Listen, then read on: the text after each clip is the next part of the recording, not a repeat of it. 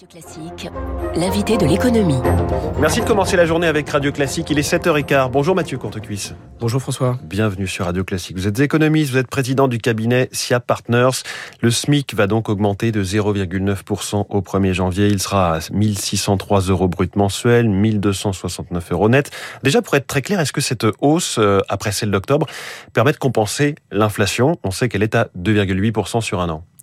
Bah, le, le, le, calcul du, du, SMIC est un peu plus complexe que juste la prise en compte de l'inflation. Ça prend en compte euh, euh, des éléments de gain de productivité et également la parité de pouvoir d'achat. Donc euh, effectivement, ça peut apparaître un petit peu en dessous euh, de la, la, dynamique inflationniste euh, qui est en, cours aujourd'hui, mais ça reflète aussi la réalité de l'évolution de la productivité de ces, de ces salaires-là. Est-ce que cette formule de calcul célébrissime et sur laquelle tout le monde s'arrache les cheveux, et effectivement est très compliquée, vous, vous l'avez souligné, est-ce qu'elle doit être remise en cause ou est-ce qu'elle correspond finalement aux besoins de l'économie française moi, il me semble que cette euh, cette mesure est à peu près euh, normale parce que en fait, déjà, les salaires au niveau du SMIC euh, sont en partie subventionnés. Il y a, plus de charges sociales au niveau du SMIC et parfois on y rajoute de la prime d'activité. Donc en réalité, on peut déjà considérer que d'un point de vue strictement économique, le SMIC est relativement bien situé par rapport à l'échelle des salaires potentiel en France. Alors, ça fait bien longtemps qu'il n'y a pas eu, par exemple, de coup de pouce au SMIC de la part des gouvernements, donc des augmentations au-delà de cette hausse automatique. Est-ce qu'ils ont eu raison, les différents gouvernements, depuis euh, le, après le coup de pouce de François Hollande en 2012 En gros, il n'y en a pas eu. Bah, on sait que euh, si on augmente trop fortement le SMIC, euh, ça pèse sur l'emploi. Or, la priorité du gouvernement, c'est le retour à l'emploi aujourd'hui. Donc, donc ça, c'est le premier élément. c'est qu'il y a toujours un, un couple emploi euh, salaire qui euh, qui se crée. Donc euh, la question maintenant, c'est que ces, ces salaires au SMIC sont principalement situés sur un certain nombre de métiers de service à forte intensité de main d'œuvre, alors qui eux-mêmes aujourd'hui manquent de bras. Donc en réalité, euh, on sait qu'aujourd'hui les employeurs vont de toute façon jouer un petit peu au-delà du SMIC euh, sur certains de ces métiers, notamment dans euh, l'hôtellerie ou la restauration. Donc ça veut dire que le sujet n'est plus vraiment le SMIC en tant que tel. Le sujet est effectivement davantage dans les minima conventionnels, euh, donc les négociations de branche. D'ailleurs, c'est ce que demande la CFDT. Et euh, au fond, euh, c'est très important parce qu'aujourd'hui, il y a un certain nombre de branches qui ont des minima conventionnels qui sont en dessous du SMIC, mais c'est pas parce que évidemment les salariés sont payés en dessous du SMIC dans ces branches euh, c'est parce qu'il y a des conséquences avec un effet domino sur l'ensemble de la grille des salaires et parfois euh, des calculs, des effets multiplicateurs sur un certain nombre euh, d'éléments qui sont tous calculés sur les minima conventionnels. Pour, pour le dire autrement, vous, vous êtes euh, par ailleurs président euh, du Syntex, c'est-à-dire euh, le, le, la branche du Conseil, et vous menez en ce moment vous-même des négociations dans cette branche sur les salaires. Oui, alors effectivement, donc les minima conventionnels vont être repositionnés au niveau de, du, du SMIC, mais ça va avoir des conséquences, par exemple, sur le calcul des, des seuils d'entrée pour les forfaits heures ou les forfaits jours. Et donc, en fait, ça va positionner les salaires des cadres. Oui. Donc, euh, donc, on, on, touche au SMIC et finalement c'est pas le, le, SMIC ou les SMICards pour le dire qui, qui sont concernés, c'est d'autres. Voilà, il, y a, il, y a un, double phénomène, c'est qu'il y a une partie de la société française qui est quand même smicartisée en fait, parce qu'on a quand même 13% des effectifs aujourd'hui qui sont au niveau du SMIC, donc il y a quand même un impact direct pour ouais. ces personnes-là. Mais en effet, euh, la question c'est davantage l'effet domino dans les le reste de l'échelle des salaires, parce que sinon on peut pas écraser euh, l'ensemble de, des salaires. Et il faut quand même pas oublier que la réalité c'est qu'on peut augmenter les salaires en fonction des gains de productivité. Oui, c'est-à-dire que si on ne produit pas plus, on n'a pas de raison en tant que telle d'augmenter L'inflation, elle seule, ne, ne justifie bah, pas de. On sait très bien que dans des périodes inflationnistes, euh, en réalité, ça va peser sur les marges des entreprises.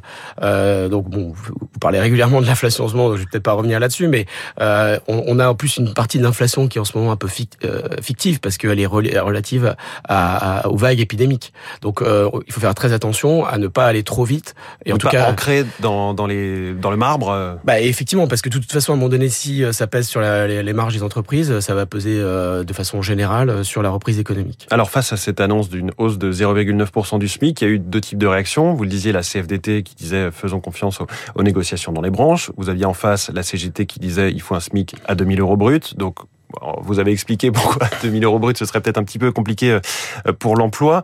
Euh, mais du côté de, cette question qui intervient de plus en plus, est-ce qu'il faudrait supprimer le SMIC et quelles conséquences ça aurait? Ça voudrait dire quoi? Qu'on on va voilà imaginer ce scénario. Est-ce qu'on donnerait totalement le pouvoir aux branches et éventuellement aux entreprises?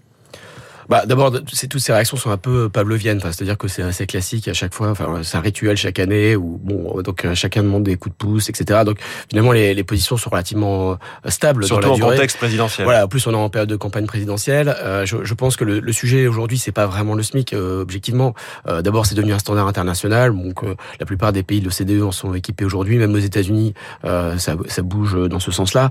la question, elle, est, elle me semble être ailleurs, elle me semble être davantage dans la mobilité sociale. Euh, par exemple, le problème en France, c'est que on ne devient pas cadre, on, on, est cadre, on démarre sa professionnelle en tant que cadre, on ne devient jamais cadre quasiment. Donc euh, le problème en France, c'est la formation et la traduction de ces formations dans euh, les salaires parce que ça veut dire qu'on requalifie les emplois euh, des personnes concernées. Et là, il y a un vrai vrai problème et je pense que d'ailleurs ce sera un des, un des thèmes de campagne pour euh, pour cette année. Donc finalement, ça revient à l'une de mes premières questions, c'est-à-dire qu'on s'arc-boute autour de cette question du SMIC qui est vraiment le symbole du pouvoir d'achat, alors que ça ne devrait plus être le, le bon outil pour faire progresser le pouvoir d'achat des, des, Français? Oui, parce que c'est en fait une vision très simpliste de l'économie et, et, et, la question fondamentale euh, c'est qu'aujourd'hui, euh, on doit faire monter en gamme euh, la qualification de l'ensemble des salariés pour que cette augmentation des salaires repose sur les gains de productivité et le fait qu'on ait une meilleure adéquation entre la formation et euh, le type de travail qui est associé. Si on regarde un tout petit peu ce qui va se passer dans les prochaines semaines, les prochains mois, euh, avec notre voisin, partenaire, rival, l'Allemagne, qui va augmenter son propre SMIC, c'est dans le programme de la coalition, il est aujourd'hui à 9,60 euros, je crois, il va passer à 12 euros de l'heure, c'est une grosse augmentation. Quelles conséquences ça, va avoir pour nous? Est-ce que c'est une bonne nouvelle? Est-ce que ça va peut-être générer en cascade du pouvoir d'achat ou de la, une espèce de rééquilibrage de la compétitivité entre la France et l'Allemagne? Oui, parce que en fait, bon, euh, le point c'est que la, France, il y a à peu plus de 20 ans, a, a, a commis une erreur stratégique majeure, c'est-à-dire est passé aux 35 heures de façon euh, très uniforme. Et donc ça a eu pour conséquence d'augmenter très fortement le SMIC euh, pendant un certain nombre d'années et de façon complètement décorrélée euh, à, la réalité de l'économie française. Donc effectivement, le fait de ne plus avoir de coup de pouce depuis un certain nombre d'années maintenant, bah, ça permet d'avoir une forme de rééquilibrage et de, de, regagner un petit peu en compétitivité par rapport à nos concurrents directs. donc c'est très important pour l'économie française, associé à une baisse des impôts de production, ça va redonner un peu de, un peu de capacité mmh. Euh, pour les entreprises pour euh, être plus compétitives. Les impôts de production euh, dont beaucoup de candidats effectivement proposent aujourd'hui qu'ils soient encore rabotés, voire totalement supprimés. Merci beaucoup, Mathieu Courtecuisse. Merci François. Président du cabinet SIA Partners, invité de l'économie de Radio Classique. Bonne journée. Il est 7h22.